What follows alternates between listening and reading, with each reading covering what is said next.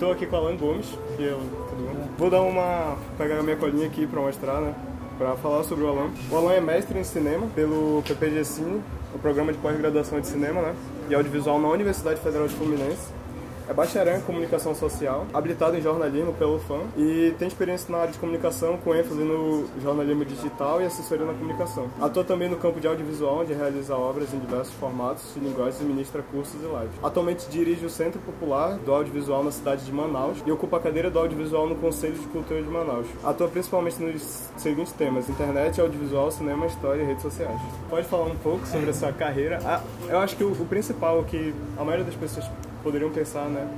É, como começou essa parte do audiovisual? Como você se introduziu no audiovisual e com isso foi para a política e teve esse envolvimento com a política? É, isso aí é praticamente uma biografia que eu vou ter que fazer, mas é, começou assim. Em 2005, eu estava com 18 para 20 anos quase, uhum. e a gente começou a fazer filmes de formato popular, de 1 minuto e 4 minutos, né? Um movimento que era do Festival 1 Amazonas, que era na época com o Júnior Rodrigues, e várias das pessoas que atualmente é, têm destaque no audiovisual local estavam naquele começo também. E a gente sentia, é, muitos nós jovens de periferia e tudo mais, a gente sentia que é, dava para fazer aquilo, para se dedicar àquilo de forma profissional, é, construir carreira dentro disso. É, infelizmente, não existia nenhum curso, nenhum tipo de de graduação, enfim, é, formalizado na área. Então os cursos eram aqueles cursos livres, né? Iam fazendo, as pessoas iam fazendo, iam ali buscando é, ser autodidata nesse, uhum. formato, enfim. E aí, isso em 2005. É, nesse período, entre 2005 e 2009, eu fui percebendo que eu precisava ter algum tipo de graduação, enfim. É, e fui fazer faculdade de jornalismo na UFAM. Fui demorei bastante, acho que levei sete anos para me formar. Uhum. Tive tempo, abandonei a faculdade, enfim, voltei e tal. E em paralelo estava sempre fazendo audiovisual em diversos, em diversos é, formatos. Né? Nesse período a gente fez, fundou o Coletivo Difusão, que hoje ainda realiza o Festival Hotel Tucupi, mas antes tinha uma estrutura mais ativa, com muita, muito mais mobilização em torno do audiovisual. A gente fez grupos de vídeo, é, grupo de estudo em videodança, fez é, Semana do Audiovisual, tem o seu próprio cineclube e tudo mais. Isso, nesse, nesse tempo todo, são que, quase 15 anos, mais de 15 anos do uhum. que eu estou falando. É, é, o, o, Difusão se desdobrou e, e, deu origem ao Centro Popular do Audiovisual, que começou em 2016, já está fazendo aí seis anos né, de trabalho. Uhum. E o Centro Popular do Audiovisual ele herdou parte muito dessas mobilizações do coletivo Difusão dentro do audiovisual. Né? Então o Cineclube continua, a gente, logo no início, a gente conseguiu fazer cursos de formação no audiovisual. É, enfim, tem toda uma trajetória que é o audiovisual não só produzindo curtas, videoclipes, enfim, é, os diversos formatos de audiovisual. A gente também atua né, em formação, exibição, enfim, circulação de obras e, e, etc.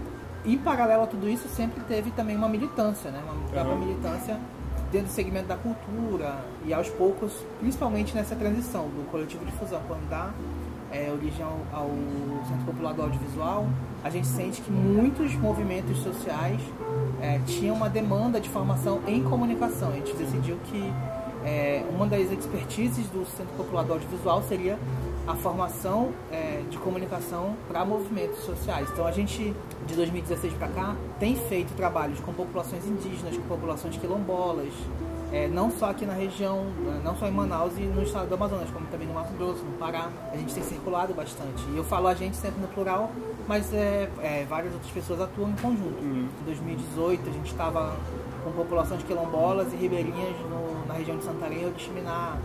2017 a gente já tinha feito trabalho com indígenas Munduruku no Mato Grosso, enfim. E aí, chegando ao ponto dessa questão do audiovisual com a política, não é segredo para ninguém que nos últimos anos a, o país tem enfrentado uma virada conservadora, né?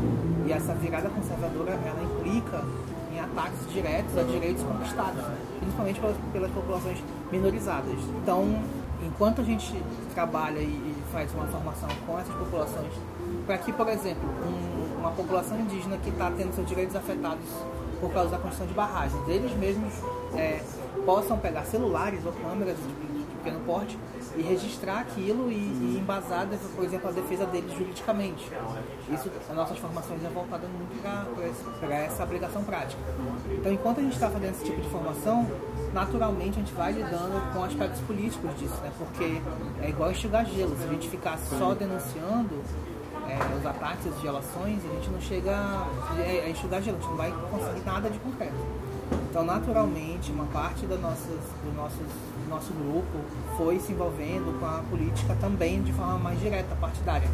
E, e aí, pelas experiências que a gente veio construindo ao longo desses 15 anos, também houve essa, essa engajamento na, parte, na questão partidária. A gente deu uma pausa no próprio projeto do, do, do Centro Popular do Audiovisual, por exemplo, é, tem uma pausa que eu digo assim, a gente não tem mais feito cursos, por exemplo, é, o próprio Cineclube ele tá, não está com regularidade, justamente porque a gente foi é, trabalhar mesmo nessa militância, nesse voluntariado é, político.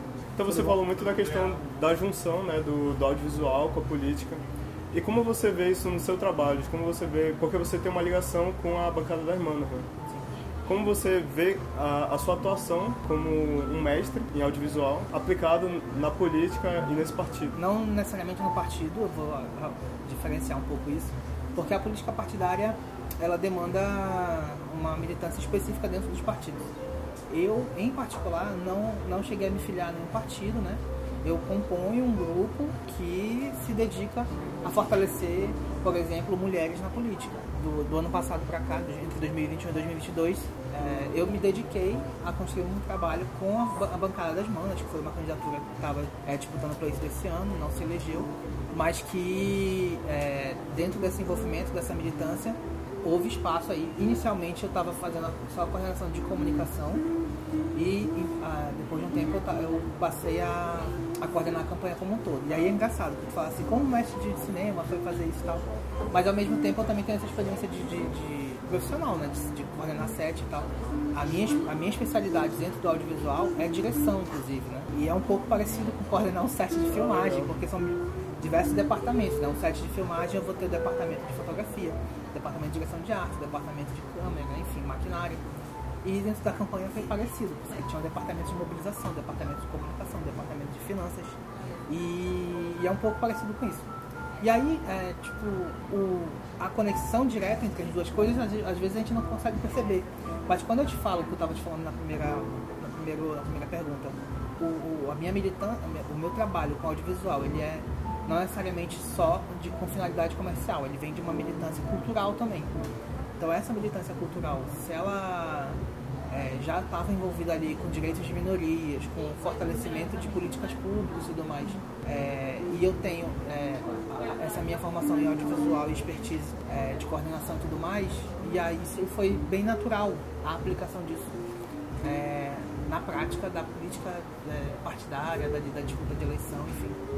É, e é muito engraçado que outras pessoas conhecidas, né, como você falou na, na primeira pergunta, acabam indo para jornalismo porque a gente não tem propriamente um curso de audiovisual aqui no Amazonas. Uhum. A gente tinha o final do curso lá no, na UEA, né? Aparentemente ele vai voltar, a gente não sabe. O Norte, eu sinto muito que ele tem essa carência no audiovisual. E é muito legal esse trabalho que vocês fizeram de democratizar né, a informação e democratizar, não só mostrar para as pessoas e ensinar para as pessoas. Né? Acho que é um trabalho bem legal isso. Passando mais para a parte da política, como a política atual afetou o audiovisual e o seu trabalho? A política atual, ela, a gente vai ver várias camadas. Né? Vai ter o, o nível municipal, o nível estadual e o nível federal.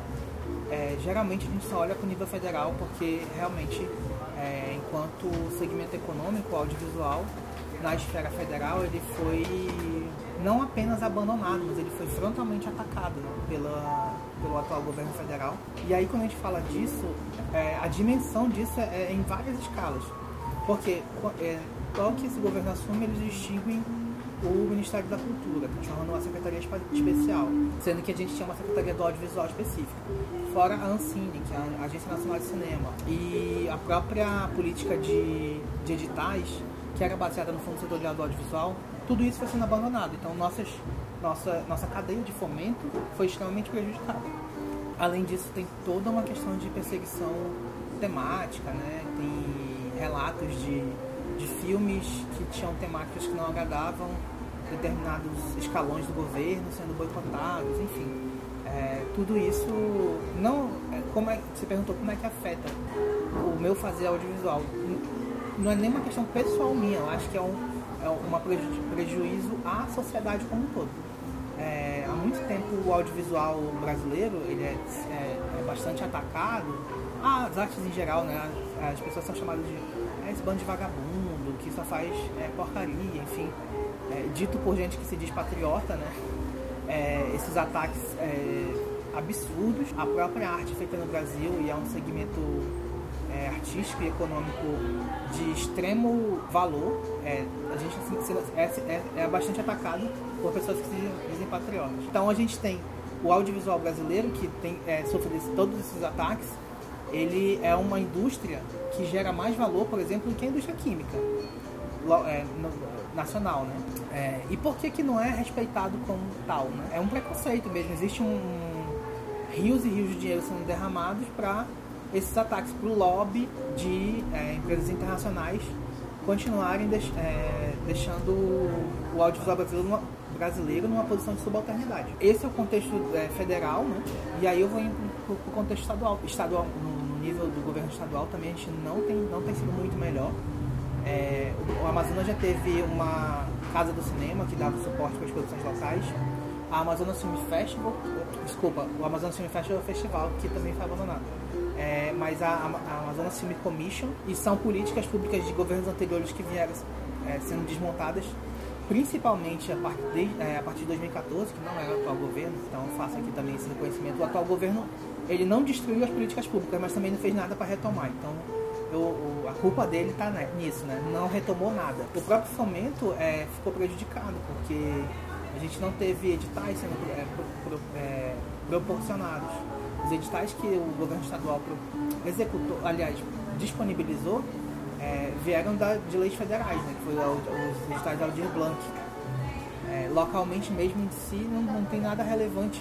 E, além disso, o próprio desmonte de, de espaços como o Cine Teatro Guarani, o, o, festival que eu falei, não, o Festival Amazonas Festival, que não foi retomado, mas também não tem nada no lugar. Enfim, então a gente está a nível federal e a nível estadual totalmente desamparado enquanto categoria do audiovisual. E isso é ruim para a sociedade como um todo, não porque fica essa história, né? O que que, o que, que é, te afeta? Não é uma questão pessoal, porque é, o fato de não ter é, edital para audiovisual, eu posso não conseguir fazer meu curto, mas aí cada curta que eu faço eu consigo é, gerar emprego para cerca de 20, 30 pessoas.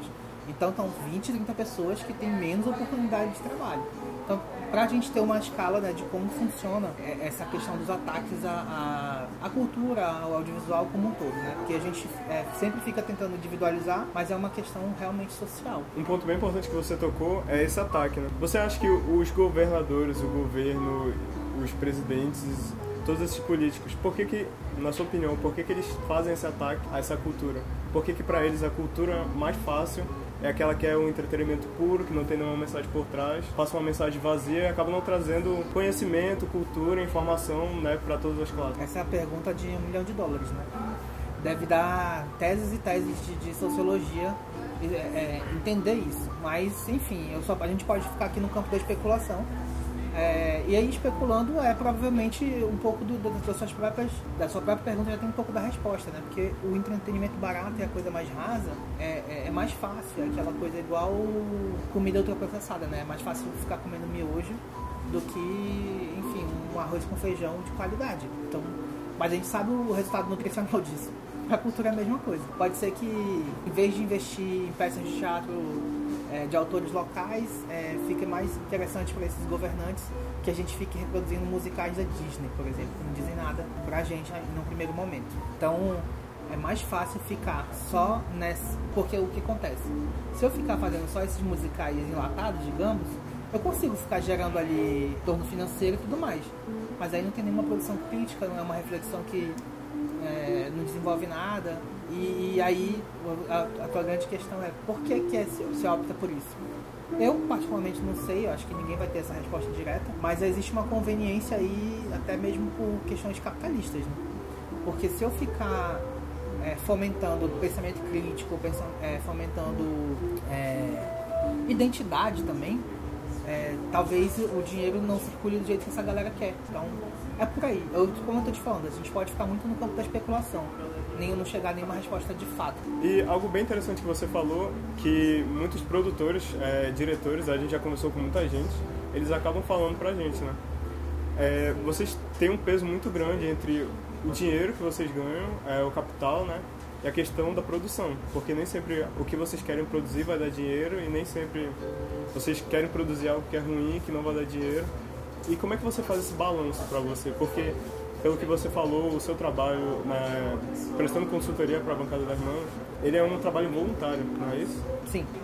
Essa relação entre o que, que é, o que, que eu faço que dá dinheiro e o que, que eu faço que gera valor. Né? Tem essa diferença. Eu acho que eu, vamos começar a chave aí. O que, que eu faço que dá dinheiro e o que, que eu faço que gera valor. Então, eu, a minha trajetória profissional, está perguntando especificamente, eu nunca fui atrás de algo que, nossa, me desse um retorno financeiro é, relevante. É só o suficiente mesmo para me manter, né? Como é a vida no capitalismo. Então, eu, eu sempre optei por coisas que geram valor. É, tanto que eu não tenho, nossa, grandes volumes de produção audiovisual na minha carreira. É, gente que começou bem depois de mim já tem, sei lá, 10 contas, eu tenho 3, eu acho. E aí, porque eu, a minha escolha sempre foi por gerar valores, reflexões e, e, e pensamento crítico, né? Não, assim, em algum momento você parou para pensar, poxa, é, tá um pouco difícil porque eu não recebo nada, eu estou trabalhando aqui, ou em nenhum momento isso passou pela sua cabeça? Sempre foi a questão, a sua ideologia, o que você acredita e o que você quer ajudar que aconteça? Sempre foi esse pensamento?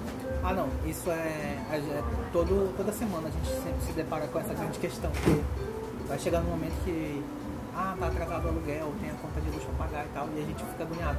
Só que assim, é, eu particularmente tenho é, a minha formação em audiovisual, tenho a minha carreira, tenho um portfólio, mas eu também consigo fazer outros tipos de trabalho. É comum eu fazer uma assessoria de imprensa, é comum eu fazer é, trabalho de, com social media, enfim, tudo isso vai gerando o, o básico para sobreviver. Né?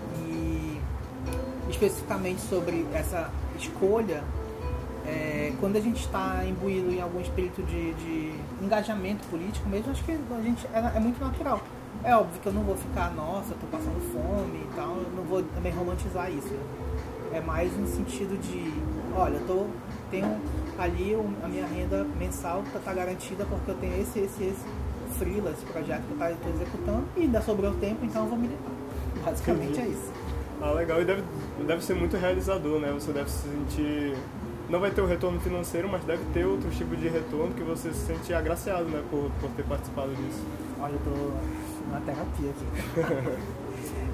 mas sim, tem um pouco disso. Inclusive o Guilherme Boulos, ele tem, ele fez uma dissertação em psicologia que ele fala muito disso, do, de quanto é, estar engajado socialmente é, num, num espírito de comunidade é, vai afetando positivamente as pessoas, inclusive recuperando gente que tem quadro de depressão, enfim. Essa questão de motivar, de estar ali imbuído em algum espírito de. É, enfim, de fazer o bem, sei lá, construir coisas com os outros, realmente, tipo, acho que é, não, não tem quanti como quantificar isso. Então não tem a ver com um salário, enfim, com uma renda. É mais no sentido de, olha, estou conseguindo ali transformar vidas, transformar realidades. E é por isso que eu tô falando que a gente tá meio aqui numa, numa terapia. terapia. então é isso. Sigam o Alan nas redes sociais. Não, eu vou falar no Instagram, né? O Alan Deline Gomes, só que sem o G-O-M-S. É sigam o Bancada das Manas também. É isso, Bancada das Manas. E sigam o Cinevistarumã, arroba Cinevistarumã. Também. E fiquem por dentro de todos os filmes, todas as entrevistas que a gente vai fazer. Muito obrigado, Alan, novamente. Valeu. Um abraço.